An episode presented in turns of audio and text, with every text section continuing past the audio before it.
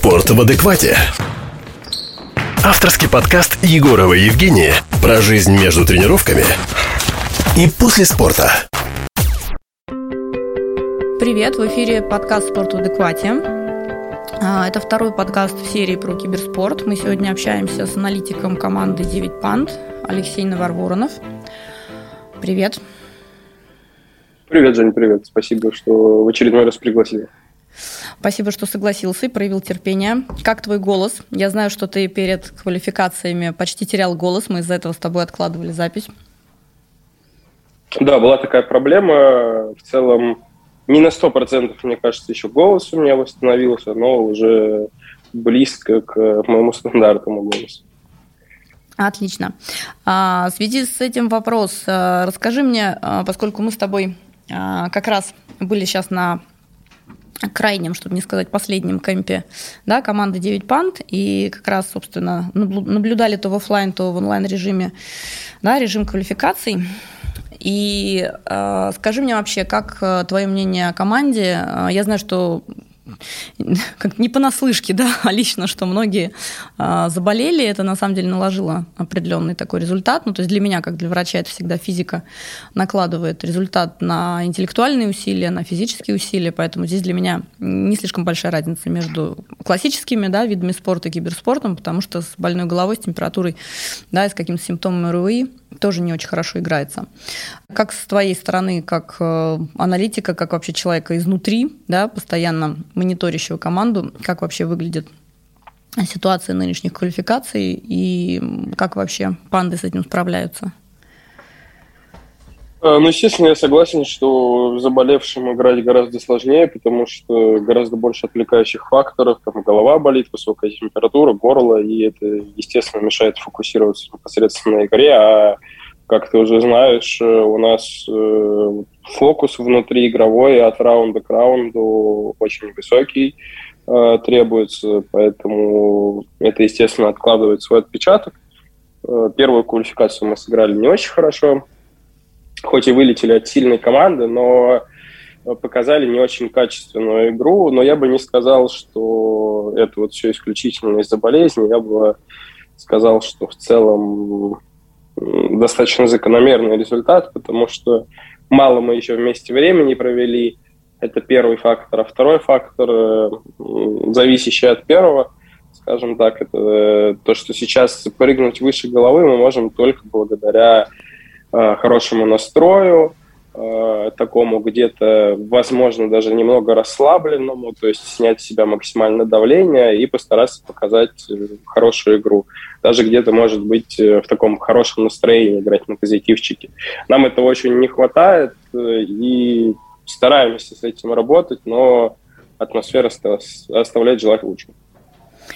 Слушай, ну вот я могу сказать, что здесь, э, наверное, абсолютно отвечает там, да, некой моей концепции, потому что когда я работаю с ребятами, э, в результате я понимаю, что вот как каждый, да, как бы в командной работе, какой каждый себя приносит, да, какого себя в эту командную работу атмосферу, такая атмосфера формируется. То есть э, если у спортсмена, например, есть попытка, не знаю, там из серии «я совсем справлюсь сам», да, здесь вопрос, ну, на мой взгляд, некого неразделения ответственности. Да? Кого-то из специалистов можешь привлечь, как я уже неоднократно там, да, у себя в блоге, у себя в подкастах да, объясняла, что чем большее количество специалистов пользует а, спортсмен, привлекает а, да, к своей работе, к своему результату, тем больше у него ресурсов, по сути. Да? Поэтому вот эта концепция серии «я все сам», она не всегда отражается. Вот относительно пант я могу сказать, что ребята на самом деле достаточно большим откликом идут в работу психологическую над собой, да, и готовы там приносить, ну, достаточно да, своего для того, чтобы было легче. Да? То есть заметили что-то на игре,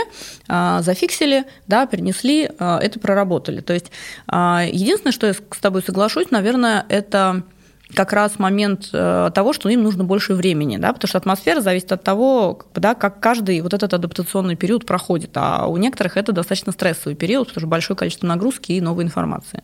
В целом, на мой взгляд, ребята достаточно активно идут на сотрудничество не только с классическими специалистами, которые приняты в киберспорте в виде, в первую очередь, тренера, но и пользуются теми возможностями, которые им дают, потому что в целом и я им объяснял, и сами они понимают, что им дают хорошие инструменты, и им, естественно, лучше ими пользоваться, потому что это увеличивает их шансы не только добиться успеха в команде, но и вырасти в первую очередь как э, индивидуальные игроки, потому что они все ребята молодые, по большей части, и очевидно, что 9 пант – это, вероятнее всего, не последняя команда в их жизни, поэтому они еще должны э, с точки зрения вот именно личностного роста там и как скилла, и как действительно личности все это рассматривать через эту призму, чтобы улучшать себя и быть, в конце концов, более привлекательным на рынке. А, слушай, ну вот интересный момент затронул. А, я только сейчас, на самом деле, наверное, сама поняла, что а, действительно для киберспортсмена получается команда как таковая это не некий конечный там дедлайн, что вот я пришел в эту команду и никуда из нее не денусь, правильно? Получается, что у них команда это просто одна из ступенек такого ну карьерного роста определенного. Да, само собой, есть, конечно же, команды, к которым, э, в которые все стремятся попасть, топовые организации в мире – там как раз э, игроки окружены э, максимальным количеством специалистов, там очень хорошие условия и в плане зарплаты, и в целом трудовые, скажем так, условия. И туда все стремятся попасть и видят вот эти команды как ну, действительно одну из конечных целей. То есть вот именно в плане командного пути, командного своего роста – они видят эти организации как, ну, наверное, последнюю ступень. Конечно, когда они попадают в эту команду, они хотят э, там, выиграть э, определенные трофеи, быть лучшим в мире, но все равно есть определенная, условно говоря, иерархия команд, э, ну, и надо смотреть правде в глаза. 9 панд – это скорее трамплин в топ эм, киберспортивных команд, нежели ну, непосредственно топовая команда. Угу. Ну, то есть, а, по сути, здесь такой момент высвечивается. Получается, что спортсмен, допустим, вот ну, мы классно да, отработали там два кемпа с пандами, здорово посмотрели, как ребята развиваются, например, да, но по сути, несмотря на то, что они на контрактах, что в этом проекте или кто-то был до этого в какой-то команде, да, то есть по сути они могут получить лучшее предложение, например, да, а, или в какой-то момент они могут сказать, что не, мне здесь не нравится атмосфера, а, и вообще я хочу в другую, там, не знаю, топовую команду или более, там, да, наоборот, простую. И, в принципе, могут, наверное, предпринять какие-то шаги из команды. Такое бывает, не бывает? Ну, я даже не про Да, конечно. Э, ну, во-первых, у них может просто-напросто истечь контракт, и они его не продлят, и тогда они вольны идти на все четыре стороны, скажем так. Плюс, если по ним есть какое-то предложение, или они хотят уйти, они могут всегда подать запрос о трансфере, э, то есть э, обычно это прописано в их контрактах, э, какой способ, э, условно говоря, перехода в другую команду. У них может быть определенная сумма выкупа стоять. Это все, скажем так, переговорный процесс, и здесь все на отношениях там, с высшим менеджментом, с SEO, как правило, строится, потому что если игрок там, не был замечен в нарушении дисциплины, хорошо себя вел и хорошо себя показывал, то, как правило, менеджмент не будет чинить каких-то препятствий к его уходу, если за ним приходит э, более статусная команда. Понятно, ага. что со стороны организации есть желание выручить какие-то средства за продажу игрока. Естественно, если он себя хорошо показывал, э, то это желание более чем понятно, потому что ты, как бы, получается, взял игрока, определенного уровня, его подпрокачал, э, что он стал готов к, к более топовому уровню, и команды топового уровня им заинтересовались. И, соответственно, ну, логичное решение, точнее, логичное желание организации получить за это какие-то э, средства. Угу. А, слушай, давай тут уточним, потому что у меня в подкастах регулярно встает э, вопрос – относительно коммерческого да, или государственного финансирования. То есть э, киберспорт – это исключительно коммерческое финансирование, правильно я понимаю? Ну так, объективно для слушателей. По большей части да, но государство также может э, финансировать и через госкорпорации, и напрямую, условно говоря, ничто не мешает какой-нибудь, там, я не знаю, Самарской области э, создать при бюджете, точнее, выделяя деньги из бюджета там, Самарской области какую-то команду, собрать ребят и финансировать их государственными деньгами. То есть это вполне, вполне такое может быть. Таких прецедентов не очень много, но я думаю, что они могут все чаще и чаще появляться.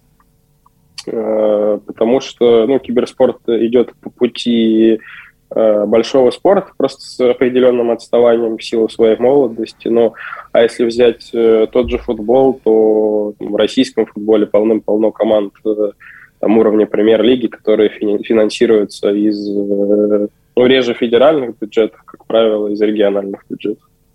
Угу. Это я в плане того, что я веду к тому, что сборная России по киберспорту есть? Сборная страны, сборная города? Сбор, э, сборной прям э, нет. Э, она может периодически собираться на какие-то турниры, но она собирается... То есть нету какого-то отлаженного механизма ее сбора. То есть это не как там сборная России там, по футболу, по хоккею, по баскетболу. Такой вот структуры нет. А бывают просто турниры, ну, турниры эти проводятся все реже. Вот пять лет назад это было достаточно часто явление, что проводились именно чемпионаты мира по киберспорту в таком классическом понимании, когда именно страны участвуют. Но там, как правило, игроки просто э, сами э, собирались, условно говоря, в сборную, я не знаю, были ли какие-то отборы среди там, ну, потому что, условно говоря, там, проводится чемпионат мира, нужна сборная России, и там желающих попасть в эту сборную России может там быть э, достаточно большое количество, достаточно большое количество команд, э, возможно, хочет на это претендовать, и может между ними проводился какой-то отборочный турнир. А этих деталей я не знаю, но я знаю, что эти команды собирались э, по принципу, ну, как правило, там, топовых игроков э, с российским паспортом из разных команд просто брали, и они ехали на этот турнир. Угу. Понятно. Ну, это так, вопрос возник, потому что я сейчас не помню, мы с тобой в первом подкасте поднимали, да, этот как бы такой щепетильный момент или нет, поэтому я решила прояснить. А на самом деле я хотела вернуться к моменту, когда ты рассказывал про игроков, о том, как спортивный директор да, отпускает, не отпускают, о том, как они переходят в команде. То есть, смотри, я сейчас спрашиваю, чтобы получить фактическое подтверждение, потому что, на мой взгляд, это искренне так, что в киберспорте, э, в частности, это очень просто видно, да, работая с командой, что напрямую атмосферность, да, напрямую вопросы коммуникации да, каждого из э, тиммейтов зависят вообще от э, ну, так скажем, токсичности каждого, да, потому что вот этот вопрос токсичности в киберспорте, он очень часто затрагивается. То есть, ну, в обычных э, видах спорта я работала когда с командами, но это не настолько, э, как скажем, это не настолько проявлено в том плане, что там всегда смотрят, там, он, о, да, у него там не очень хорошие личностные качества, но он там офигителен в своих физических или технических характеристиках, и ради этого там, да, он будет оставаться, да, как, ну, куда деваться, надо мириться, потому что на бумаге он показывает офигительный результат, ну, по техрезам, например, да, а в кибер киберспорте, например, а, насколько вот я могу понять, да, работая с пандами, а, мне неоднократно просто объясняли и ты, и тренер, да, и SEO, что вот этот вопрос а, умения коммуницироваться, адаптироваться, да, умение быть нетоксичным, да, слышать друг друга, он на самом деле один из главных. Да, нет, кивни, как это? А, с твоей а, точки да, зрения? Да, действительно так. Э, я думаю, в первую очередь, потому что если сравнивать даже с классическими видами, видами спорта, коммуникация в киберспорте на несколько ином уровне, на более высоком уровне, и требования, соответственно, Э, более высокие предъявляются к э, коммуникации. Соответственно, любая какая-то токсичность или проблемы с коммуникацией, они э, сразу напрямую влияют на непосредственно игру. И в целом коллектив такой достаточно камерный, то есть это пять игроков, тренер, там, помощник тренера и менеджер, например. И, соответственно, если кто-то из непосредственно команды Э, такой достаточно токсичный, портит атмосферу, то, естественно, вся атмосфера будет не самой хорошей, и всем это будет мешать. А вот в этом случае могут, например, а, принять решение, ну, тот же, там, не знаю, тренер там с SEO, да, а, принять решение о том, что кого-то, ну, вот вообще в работе с командами, да, в киберспорте, а, кого-то, например, из-за токсичности будут менять. Да, то есть фактически это, это контракт, то есть тогда на каких условиях здесь могут, э, например, э, учесть это качество, да, то есть что, что позволяет э, здесь не, не оставить этого игрока в команде, например, ну, начал проявлять токсичность, начал портить атмосферу. Ну, какого-то непосредственного пункта в контракте, я думаю, нет. Просто есть такой универсальный пункт, что э, всегда там со стороны организации в одностороннем порядке э, может быть расторгнут контракт э, просто по желанию, условно говоря, там SEO.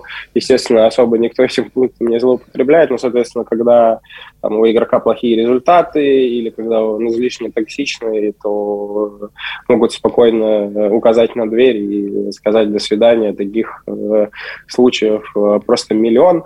А вариантов, когда терпят токсичность игрока из-за его э, какой-то невероятной механики, таких случаев просто единицы, и это скорее исключение из правил, и то, как правило, это какое-то временное решение, нежели долгосрочное. То есть э, могут, скажем так, чуть дольше потерпеть, дать еще один шанс эту токсичность исправить, но в долгосроке, как правило, никто не терпит.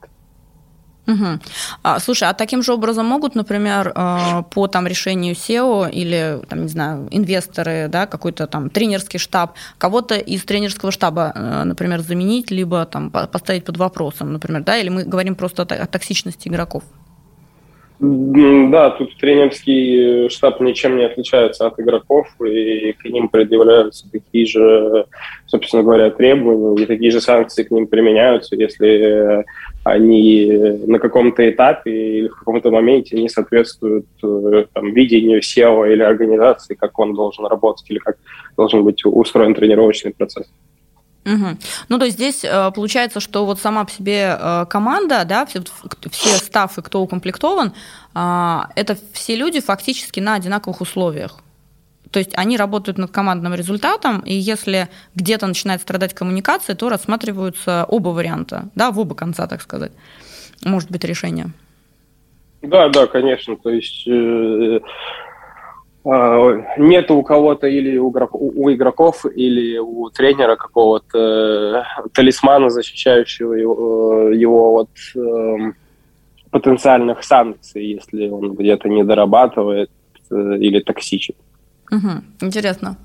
А, слушай, а вот когда, например, э, мы это все проговорили, я сейчас поняла, что еще тебя, знаешь, о чем хотел спросить? Например, вариант э, коммуникации вообще как таковой личности игрока. Получается, что для того, чтобы, э, то есть все игроки, по сути, да, ты мне тут рассказывал, что есть регулярный скаутинг, да, то есть, по сути, все кибер комьюнити находится под неким постоянно таким сканером, да, там SEO, тренерского штаба, да, ну, постоянно кто-то кого-то ищет, правильно? То есть игрокам могут делаться предложения, например, да, там перейти с команды в команду и так далее. То есть, ну, это некий такой, хорошо, пусть это рынок неких киберличностей, да, с определенными киберкачествами, да, высокими, правильно понимаю? Ну, так, да, немножко да, метафорически, да?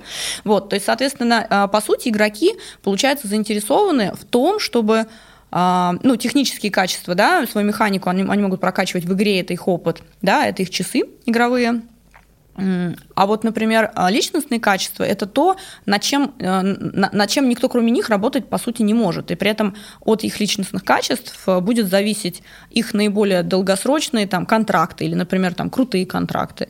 Да? Потому что если, как сказал у игрока, например, механика хорошая, а там токсичность высокая. В этом случае, во-первых, за ним шлейф, я так понимаю, будет, да, как бы таких историй всяких.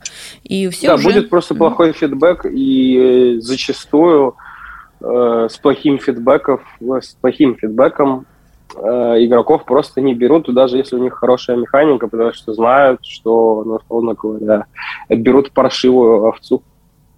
Вот так вот. А, ну, просто да, да. почему, да, я про это уточняю. Получается, что э, игроки, если это понимают, если есть у игроков некий уровень осознанности, а, кстати, ну, для честности я могу сказать, что а, в пандах у большинства ребят достаточно высокий уровень этого понимания, то, а, ну, все-таки они над собой трудятся. И в, это, в этом случае становится понятно, что, например, а, я была, честно, э, удивлена изначально, что, хорошо, ладно, врач, я могу понять, что в киберспорте, да, мы с тобой тоже об этом говорили, ну, там, синдром карпального канала, может быть, да, может быть, там какая-то усталость, ну, может быть, циклы э, гормональные, да, как бы при прилетах там, да, это то, что может врачебно как-то корректироваться, там, нарушение сна пусть и так далее. Но в основном у спортсменов идет вопрос того, что вопрос коммуникации зависит от психологических особенностей, да, умение выдерживать стресс, да, потому что когда э, я, например, ну вот окунулась в ваш график, ну, это не то, что 95% времени, э, это как бы поспать, поесть, пообщаться между праками и, собственно, опять уйти в тренинг. Да?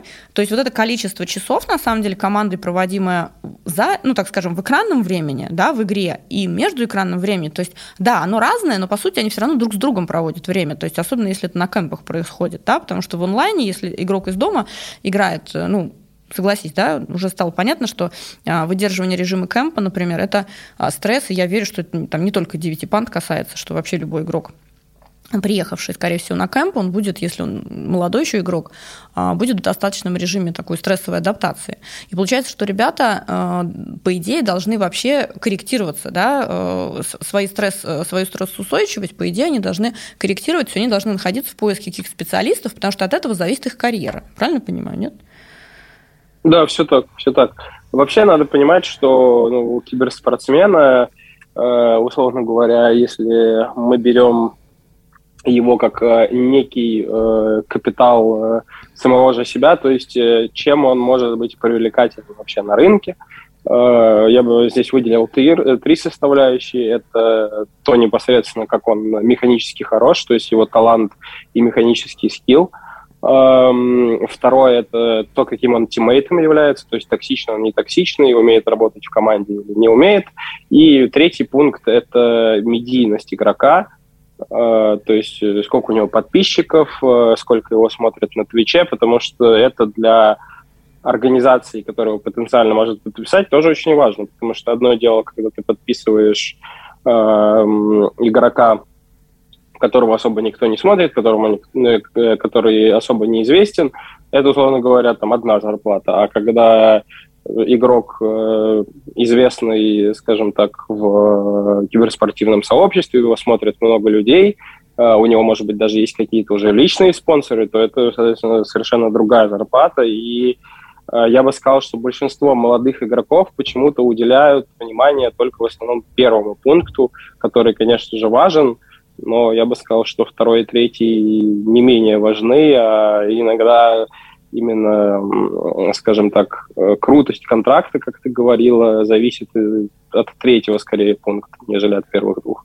То есть, а медийность, я так понимаю, что это некая, как бы, ну, что узнаваемость, но при этом игрок должен еще понимать, что он должен быть проявлен. То есть, за счет, я сейчас просто объясню, да, слушателям в частности. То есть, еще раз, любого спортсмена, особенно киберспортсмена, то есть, пока ты находишься там в тренировочном времени, да, у киберспортсмена, еще раз, оно большое. Слушай, а, Леш, ну, если я правильно помню, что часов 10 тренировочного времени, ну, вместе с просмотрами демо, да, вместе с индивидуалками и так далее, у игроков есть.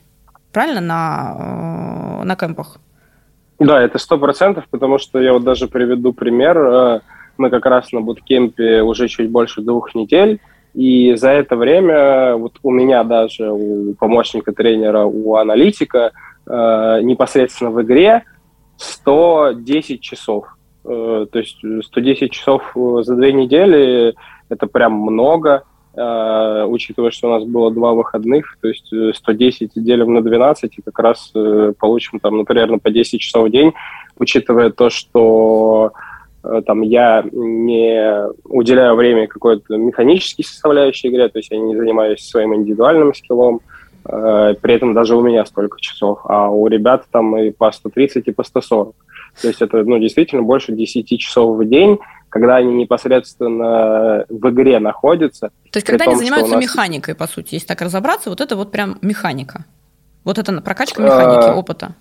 Да, да, да, это там улучшение механических скиллов, своих знаний непосредственно э, об игре. Это вот время, когда ребята проводят э, непосредственно в игре. При этом есть еще часы, которые, условно говоря, не идут в эту статистику, когда мы, например, вместе там с телевизора смотрим какую-то демку, разбираем какую-то игру, потому что в этот момент непосредственно в игре никто не находится, но тем но не менее мы заняты командным процессом. Да, то есть да. мы командно работаем при этом.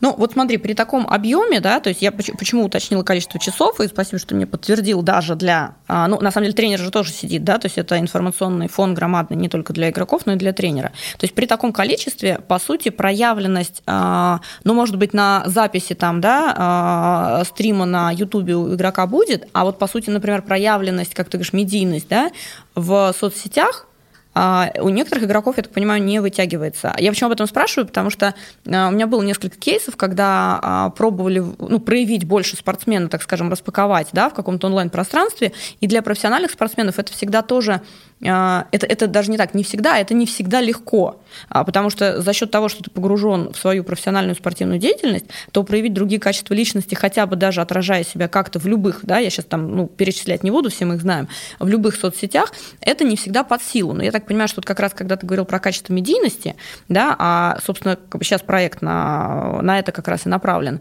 а, собственно, вот здесь это тоже вопрос к игроку, да, то есть почему ты это делаешь, почему не делаешь, почему проявляешься, почему нет? Да, да, и я бы сказал, что, как правило, игроки просто не считают э, это достаточно важным. То есть им, наверное, доходчиво не объясняют, насколько это насколько, насколько это круто для, для них самих. То есть э, они не понимают, какая выгода непосредственно для них за всем этим стоит. То есть они думают, что ну, вот, там, ведут люди соцсети и ведут, наверное, просто потому, что это им нравится. А на самом деле там, кому-то это может не нравиться даже, но они это будут делать, потому что понимают, что чем, чем больше у них подписчиков, чем больше у них охват, тем выше их зарплата тем лучше их контракт. А, Лежа, скажи, пожалуйста, вот э, исходя из того, что мы проговорили, да, что тут есть три качества, это механика, да, это токсичность, это медийность, да, по это три качества, по которым отбирают, предлагают контракты, да, и оцениваются игроки. Не, не, некий такой рейтинг, да, по трем. А, ты бы смог вообще сказать, что кто, может быть, это корректно, некорректно относительно там личности, может там, может быть, не переходить, но вообще есть игроки, которые отвечают действительно полностью, то есть они и медийные, и не токсичные, с высокой механикой, то есть по сути это, ну так скажем, личность, которая отражает там все эти три грани. Встречал таких в профессиональном комьюнити киберспорта? Э, ну, как пример хорошего именно индивидуально очень сильного игрока и прям медийного, это Саша Симпл, э, ну, является лучшим игроком 2021 э, года.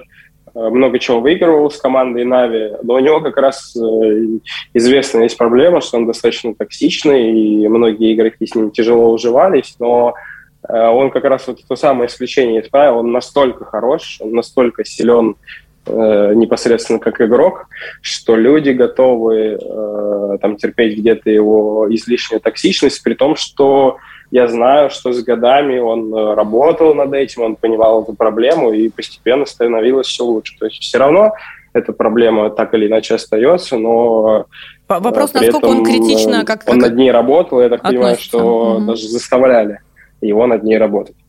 Угу. Ну, то есть над ним висела как бы угроза, да, фактически, что либо ты с этим работаешь, либо а, ты с этим не да, справляешься. Да.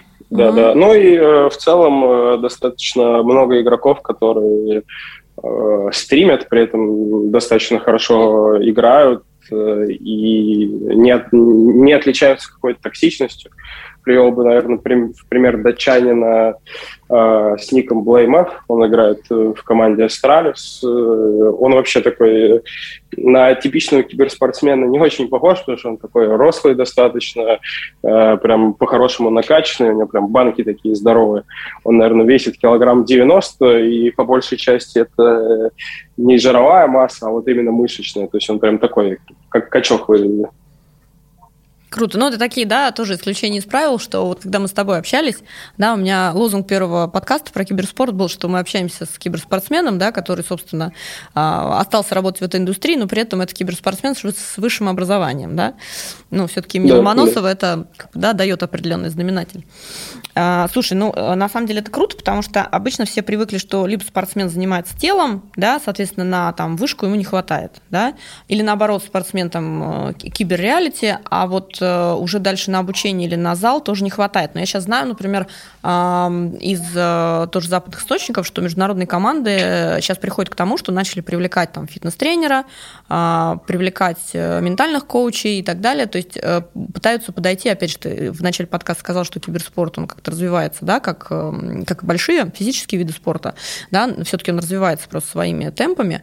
И здесь тоже начали более системно подходить. То есть уже, видимо, вот киберспортсмен который просто сидит у компьютера, больше ничего не делает, да, и больше ни на что не отвлекается, это не всегда тот образ, да, который предстает стереотипно.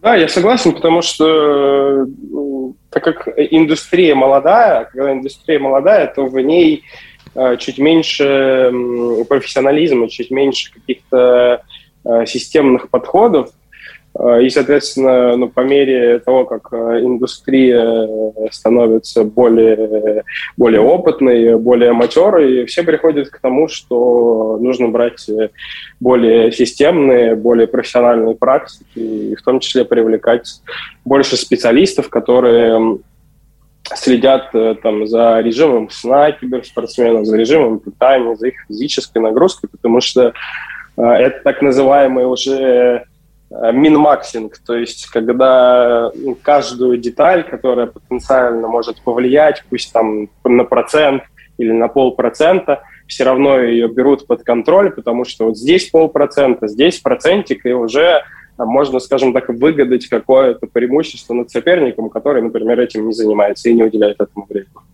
Угу. Ну вот на самом деле термин интересный, да, вот минмаксинг, то есть это тогда, когда уже на результат влияют действительно вот эти полтора-два процента.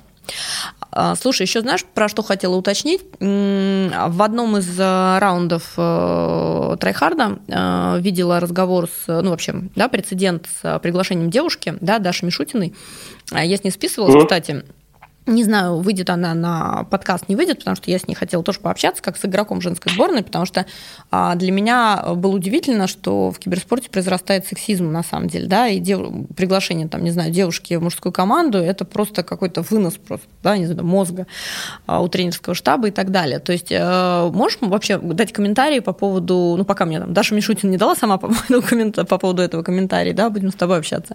Как это вообще, как, откуда это повелось, почему это произрастает, и как бы почему это настолько такая категоричность, потому что я была удивлена, что смешанных составов не существует, и это такая прям, ну не то что проблема, это такая реально прям фрейм личный, э, какой-то действительно личный на какие-то претензии гендерности? Ну, надо просто понимать, что киберспортивное и вообще игровое комьюнити достаточно мускулинное и при этом достаточно токсичное. То есть э, возраст игровой аудитории, киберспортивной аудитории, он достаточно юный и, скажем так, со всеми плюсами э, и минусами. И действительно, к девушкам в киберспорте относятся так очень э, скептически, э, потому что ну, не было прецедентов даже, чтобы девушки играли на там, уровне парней на профессиональной сцене. То есть э, такого фактически нет.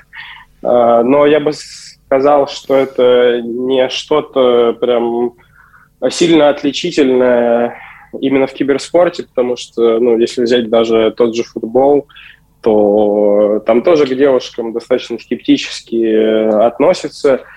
Опять же, профессиональных смешанных команд нет, но и зрительский интерес, там, условно, к женскому футболу и к мужскому, он, соответственно, абсолютно разный. Поэтому, конечно, где-то комьюнити там, перегибает палку, но, тем не менее, я бы сказал, что вот отсутствие девушек на профессиональной сцене, оно так или иначе можно там по-разному к данному факту относиться, но в целом это закономерно. Просто потому что они не показывают, по крайней мере, пока что такого уровня, как парни. Но они не показывают такого уровня, как парни, а, потому что у них есть какие-то, не знаю, нейрофизиологические особенности, может быть, у них вообще механика другая. А в киберспорте это связано с какими-то особенностями или просто, опять же, с молодостью этой части киберспорта? Э, тут, если честно, тяжело сказать. Наверное, одно из, один из основных факторов это то, что ну, в женском киберспорте не такие деньги, как э, в мужском, потому что ну, он, опять же, не так интересен комьюнити. Э, соответственно, ну, киберспорт э, и вообще его развитие, его финансирование напрямую зависит от э, охвата, от количества просмотров, от аудитории. И, соответственно, то, в какой, э, то, какой запрос существует у аудитории, то, собственно говоря, люди смотрят, то и финансируется. И я думаю, что когда вот э, там парень там, 14, 15, 16 лет эм, там, начинает свой путь в киберспорте, он примерно понимает, на что он может рассчитывать, даже если он не будет э, там, лучшим из лучших. Даже если он будет просто неплохим игроком, он сможет рассчитывать на хорошие контракты, на хорошую зарплату. А женский киберспорт, э, количество организаций, у которых есть женские составы, оно э, минимально, то есть, э, ну, не то, что по пальцам одной руки, но, я думаю, там составов женских ну, прям каких-то таких действительно неплохих, в неплохих организациях, где платят достойную зарплату, ну, наверное, 10 или около того. И мест просто мало, зарплата совершенно иная, и я думаю, что даже вот у девушек, если они этим искренне горят и увлекаются – они понимают, что шансы, что они смогут себя обеспечивать э, на протяжении там, всей жизни или большей части жизни этим, они в целом достаточно низкие. И я думаю, что это тоже одна из проблем. И... Но при этом я не уверен, что эта проблема решится если вот просто, там, условно говоря, завтра или через месяц э, женских команд с высокими зарплатами будет не 10, а, условно говоря, 100, я не уверен, что это решит проблему, потому что, скорее всего, мы будем иметь обратную проблему, когда команд, которые готовы платить много, а игроков ну, мало. И, соответственно, женский киберспорт останется на плюс-минус таком же уровне, просто все будут думать, что вот девушки в командах получают зарплату там плюс-минус ни за что. Угу. Интересно. Ну, просто это действительно такой фактор, который для меня просто внезапно, так скажем, всплыл, да, и я лично не смогла найти этому объяснение, ну, потому что нигде в спорте я с таким не сталкивалась, ну, с такой резкой, по крайней мере, резким отторжением, да, наличия, как бы, результатов, да, в женской такой ячейке, да, киберспорта. Вот, потому что ребята, на мой взгляд, и там, и там могут охватывать такие же часы. Э, ну, я даже сейчас вот думаю, согласиться с тобой или нет относительно того, что парень там в 15-16 садится, он примерно знает, на что рассчитывать. А вот там девушка в 15-16 не знает, на что рассчитывать, потому что ну, гендерность гендерностью, да, особенности там, пубертатного периода там еще можно да, здесь учитывать.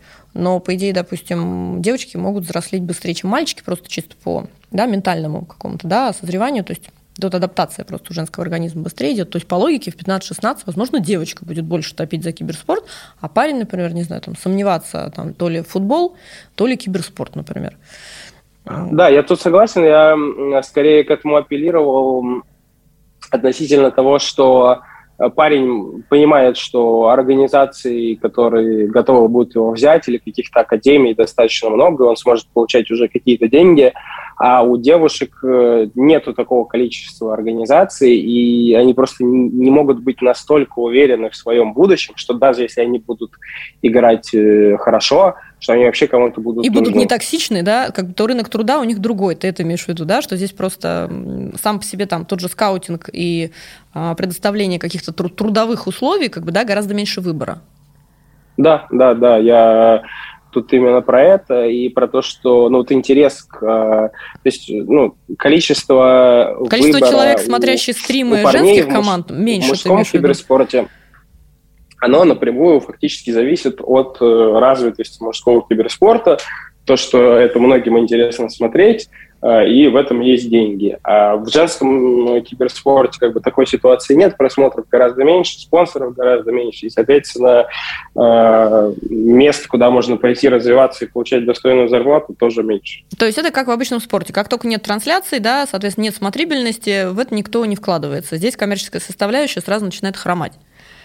Да, ну тут, мне кажется, тоже можно провести параллель с между женским и Э, мужским э, футболом, потому что ну, какие зарплаты э, там, например, в российской премьер-лиге в высшем дивизионе у мужчин и какие зарплаты у женщин в высшей лиге России. То есть там, ну, не, ну, небо разное, и земля. Да, небо и земля, но, опять же, разная смотрибельность видов спорта, да, если хотя бы э, матчи мы знаем, когда проходят, ну, мы, в смысле, я, допустим, не болею за футбол, но это у меня на слуху, где, когда, кто играет, да, это просто масса источников, то про женские матчи вообще не в курсе. Хотя бывает так, да, что да. Да, кто-то, например, в инсте отсвечивает, э, нет, кто-то просто из камеди, по-моему, высвечивал этот фактор, что вы не знаете, а вот там чемпионка знаменитая и так далее, вот сегодня выиграла, а мы никто не в курсе, потому что это не отсвечивается. Ну, точно так же, как женское регби, например, пятнашка, они, э, российская эта команда, она круче, чем мужская. Но это, это просто нигде не высвечено, хотя у них больше побед, у них больше рейтинга и так далее. А, World Rugby. Но при этом об этом может даже не знать тот, кто болеет за регби, интересуется этим видом спорта в России, да, потому что он болеет за мужское регби. Вот женское неинтересно. Ну, такой, да, парадокс. Просто я как раз думала, что в связи с тем, что киберспорт – это вообще онлайн-спорт, то здесь гендерность не сыграет. Оказывается, она нет, она, она есть и здесь. Ну, это такое уни, уникальное качество, поэтому я не могла к этому не привлечь внимания. Алексей, угу. спасибо. Спасибо тебе за терпение, спасибо за время уделенное. Я понимаю, что у тебя еще рабочий день сегодня, поэтому мы с тобой сейчас завершаемся. Удачи тебе сейчас в непростом завершении квалификационного периода с э, пандами. Вот, мы с тобой онлайн, как всегда, на связи. Я думаю, что встретимся на ближайших кемпах, и я надеюсь, что это наш, наш с тобой не последний подкаст. Будет о чем поговорить. Да, да, спасибо еще раз, что позвала и за продуктивную беседу. Э, очень много вопросов, естественно, мы еще не осветили, и я надеюсь, что будет еще возможность э, рассказать слушателям, погрузить их чуть больше в киберспорт и дать им понять, что все не так просто, и это не просто ребята, которые сидят за компьютером и играют в игрульки. Ну, на самом деле, у меня было много откликов на просто пост про киберспорт, да, без упоминания, а, как бы, да, даже о проекте 9 панд, Трайхард, а, о том, что многие не воспринимали этот вид спорта таким нагрузочным и вообще таким серьезным, потому что действительно, как сказал, у многих стереотип это именно игрульки. А вот я на личном примере, когда начала работать с 9 панд, убедилась в том, что, ну, как бы это условно игрульки. На самом деле это крутое, как это, хобби, которое стало крутой профессией, да, и еще плюс э, с крутыми возможностями. Да, да, так и есть, так и есть. А, спасибо за эту троицу, то есть медийность, токсичность э, и механику, да, потому что, э, ну, если так рассматривать, то это все зависит исключительно от личности игрока, а это как раз полностью отвечает вообще концепции да, моего подкаста, моего блога, потому что, а, на мой взгляд, игрок, э, спортсмен, атлет в любом виде спорта – это прежде всего ну, определенная работа с внутренним «я», да, потому что, как ты правильно подтвердил, будь у тебя там, уникальная механика, но если остальные качества хромают либо не дотянуты, то это все равно сыграет не на руку спортсмену. Поэтому это лишний повод о том, что личность должна быть целостной. Спасибо большое. Да, да, я тут абсолютно согласен. Спасибо за поддержку, спасибо за обратную связь. А, мы с тобой на связи, увидимся. Это был подкаст «Спорт в адеквате». Подписывайтесь, пишите, кто хочет стать гостем. Увидимся, услышимся. Пока. Всем пока.